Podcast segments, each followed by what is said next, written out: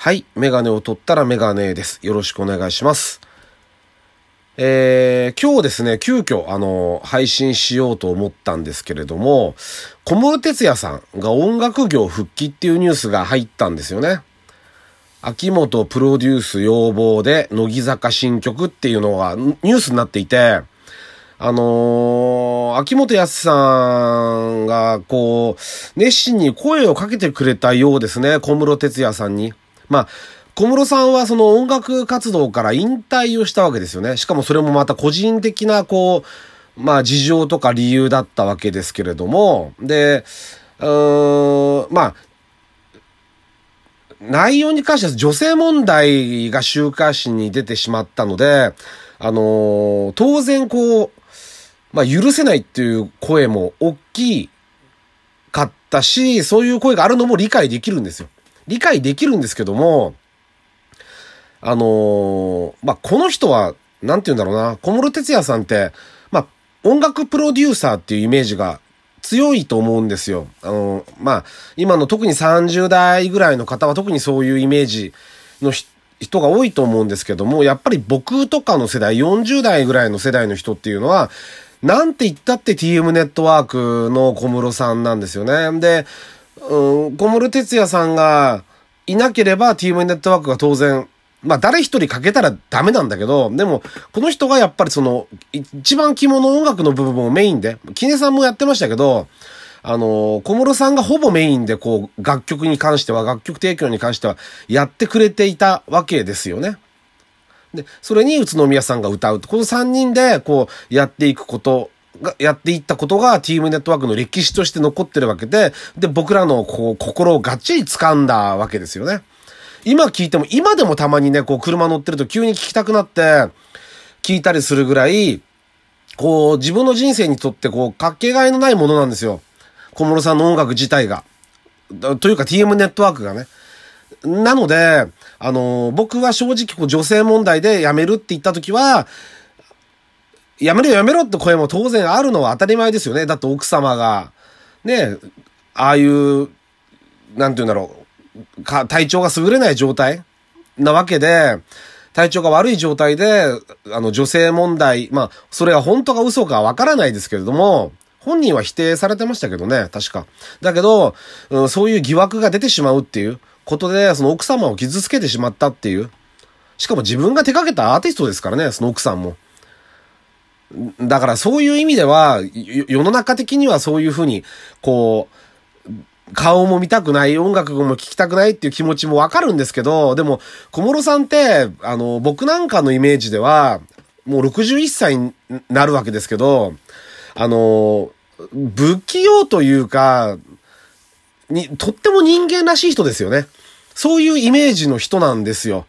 もう、みんなが楽しんでくれればお金はパーパーパーパー使っちゃうイメージだし、それこそ結局はほら、一度揉めたのも音楽の権利を手放しちゃって、そのお金をとかっていう、そのお金の、要は結局そういうお金を管理してくれる人とかし、あの、権利関係を管理してくれる人たちにいいように使われてしまっていたりとか、プライベートでも今の、あの、奥様の恵子さんですか？は、えっと、もう3人目ですよね、奥さん。そういうふうに、こう、女性に関しても、こう、どうもこう、うまくいかないあの、僕はこの人にそんなに悪気があるとか遊び人だったっていうイメージはあんまりないんですよね。な、本当にその、まあ、ね、あの、最初に結婚した奥さんもそうだし、二人目の奥さんもそうだし、お、ね、お子さんがいたりするんで、ダメなんですけど、全然。まあ、彼はその、男としてはそういう、ダメだったと思うんですけど、でも、なんかこう人間としてのそのもう音楽に全てを吸い取られてしまったような、あと、そういう芸術家独特のダメさみたいなものが、そういうのってよくあるじゃないですか。これ多分100年ぐらい経ったら偉人として、あの、この人がなれば、そういう人だったんだって、へーっていう時が来るんでしょうけど、今は少なくともその温度感ではないので、当然のバッシングを受けて、こういう、あのね、引退せざるを得ない状態になってしまったわけですけども、そこにまあ、秋元さん声かけてくれて、えっと、今月の24日ですか、新曲が発売されると、作曲、編曲を手掛けて、えー音楽業復帰。で、まあ、それはもうバッシングとはあるでしょう、当然。あの、い、この人の顔も見たくない、もう、音曲も来たがさっきも言いましたけど、もうアレルギーみたいになっちゃってる人もいっぱいいるでしょう、きっと。でも、あの、それでも僕は、あのうれ、嬉しいですよ。うん。やっぱり、うん。まあ本人がね、一番僕は、あの、ショックだったのは、その才能が枯渇したっていう言い方をされてたんですよね。その、記者会見した時に。あの、そっちの方がショックで、その、女性問題うんぬんかんぬんっていうのもそうだけど、それはまあプライベートの問題なんで、ちょっと僕にはわからない面が多いんですけども、その、自分の才能に限界を感じてしまったっていう。で、僕は絶対そんなことないと思ってて、あの、なんて言うんだろうな。だから、自分でそういう蹴りをつけてほしくなかったんですよね。自分、小室さんが CD を出して誰も買わなくなった時にそれが初めて、あの、そういうことなんだってことが分かればいいんじゃないかって。信じ、自分のことを信じてこう、作品を作り続けることが、あのー、この人がやらなければいけないもう、じ、人生の生きていく上での、もう義務だと思うんですよね。さ、一部のこの、ほんと一握りの才能を持って生まれてきた人の。才能と運と出会いとも全部ですよね。その結果お金とかそういう女性問題とかがついてくるわけで、そういう音楽の才能をもう握ってしまった人なんで、あの、最後まで、最後の最後までこの人は、書く義務があるって僕は思ってるんですよね。なので、あの、今回復帰っていうことでどんな曲なのかも僕はよくわからないし、あの、乃木坂さんも詳しくないので、わからないんですけど、あの、でもね、あの、そういうきっかけに一つなって、こう、復帰してくれるってことは良かったなっていうふうに思いましたね。あの、とても期待しています。あまあ、バッシングも当然あるでしょうけれども、あの、なんていうんだろう、無視してはいけないですけど、無視せずに、あの、真摯に向き合って、えー、地道に頑張ってくれれば、あの、まあ、少なくとも私のようなおじさんは応援しますよっていうことは、あの、本当に心から思いますよね。あの、嬉しいことだと思ってます。はい。というわけで、えー、っと、第131回ですね。ラジオにメガネ始めたいと思います。よろしくお願いします。はい。でですね、あの、あどうしようかなと思ってて、まあ残りもそんなに別に時間もないんで、あの、ざっと話すんですけども、ざっと話していいことなんだかわかんないですけども、F1 が始まりましたよね。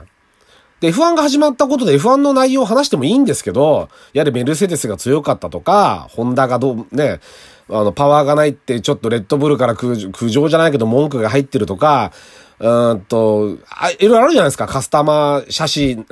問題？レーシングポイントの車が速すぎるんじゃないかとかで、僕はそういうのこう話してもいいんですけど、多分、あの、求められてない気がするので、そこら辺はまたいずれ整理して話するかもしれないですけど、なんで日本でこんなにモータースポーツが、あの あの、根付かない。これだけ、こう、歴史、歴史が長い割には根付かない。で、それをね、ふとこう一人の人を思い出したんです、僕は。これが、ディランタ・マラガムワっていう人なんですけど、これ 誰も知らないと思うんですよ、多分。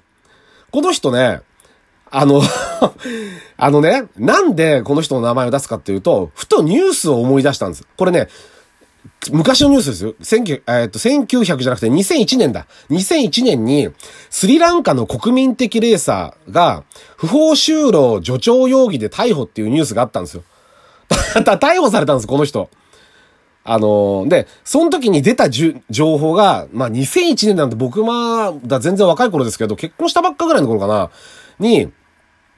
まあ、フォーミュラ日本、当時のトップフォーミュラですよね。今でいうスーパーフォーミュラ。